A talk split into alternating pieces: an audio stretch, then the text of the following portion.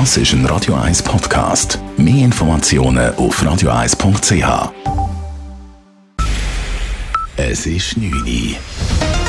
Radio 1, der Tag in 3 Minuten. Mit dem Alles Kral. Am Tag 9 des Krieges in der Ukraine hat ein Feuer in Europas größtem Atomkraftwerk im Süden des Landes die Welt aufgeschreckt. Das Feuer im Werk Saporischia brach gemäß ukrainischen Berichten bei russischen Angriffen aus. Es erfasste ein Nebengebäude und wurde gelöscht. Experten und Politiker versicherten, es sei keine Radioaktivität ausgetreten, es wurden auch keine erhöhten Strahlenwerte gemessen. Gemäß Atomexperte Florian Kasser bei Greenpeace Schweiz bleibt der Krieg für die ukrainischen AKW aber eine große Gefahr. AKWs müssen ständig gekühlt werden. Und für das tun sie Strom aus dem normalen Netz beziehen.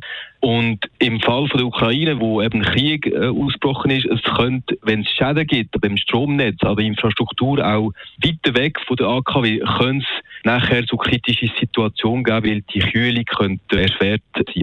Die Kämpfe in der Ukraine gingen heute in vielen Teilen des Landes weiter, namentlich unweit von Kiew sowie im Osten des Landes, wobei immer häufiger Wohnhäuser zerstört werden.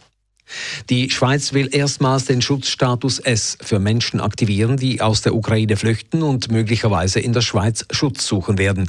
Da die Menschen visumsfrei einreisen und 90 Tage lang bleiben können, brauche es eine Lösung, um ihnen auch danach Schutz bieten zu können. Mit dem Schutzstatus S werde dies für weitere 90 Tage unbürokratisch möglich sein, sagte Bundesrätin Karin Keller-Sutter. Es handelt sich um einen kollektiven Schutz. Die Schutzsuchenden aus der Ukraine müssen kein ordentliches Asylverfahren durchlaufen. Der Schutzstatus S ist auf ein Jahr befristet, kann aber verlängert werden, wenn der Krieg andauert. Der Status ermöglicht eine Arbeitstätigkeit und einen Familiennachzug.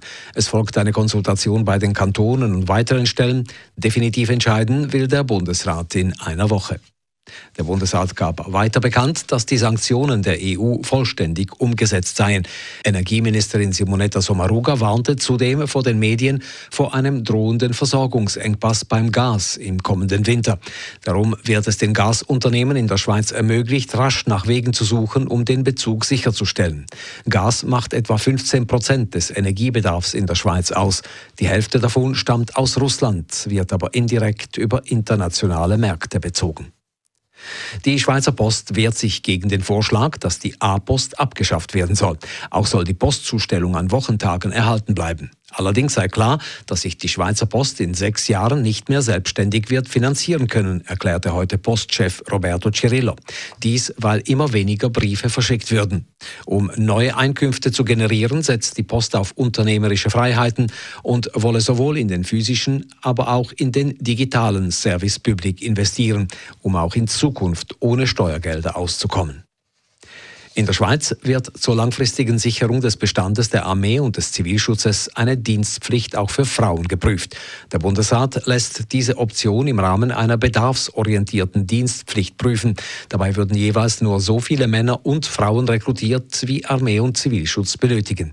Eine andere Variante sieht vor, Zivildienst und Zivilschutz zusammenzulegen. Radio 1 Wetter. In der Nacht wieder recht klar und dabei auch frostig kalt. Morgen am Samstag gibt es ein paar Hochnebenfelder, sonst ist es aber meistens sonnig. Temperaturen am frühen Morgen um minus 2 bis minus 5 Grad, am Nachmittag bis 7 Grad. Es geht eine kühle Beise. Das war der Tag in 3 Minuten. Das ist ein Radio 1 Podcast. Mehr Informationen auf radio1.ch.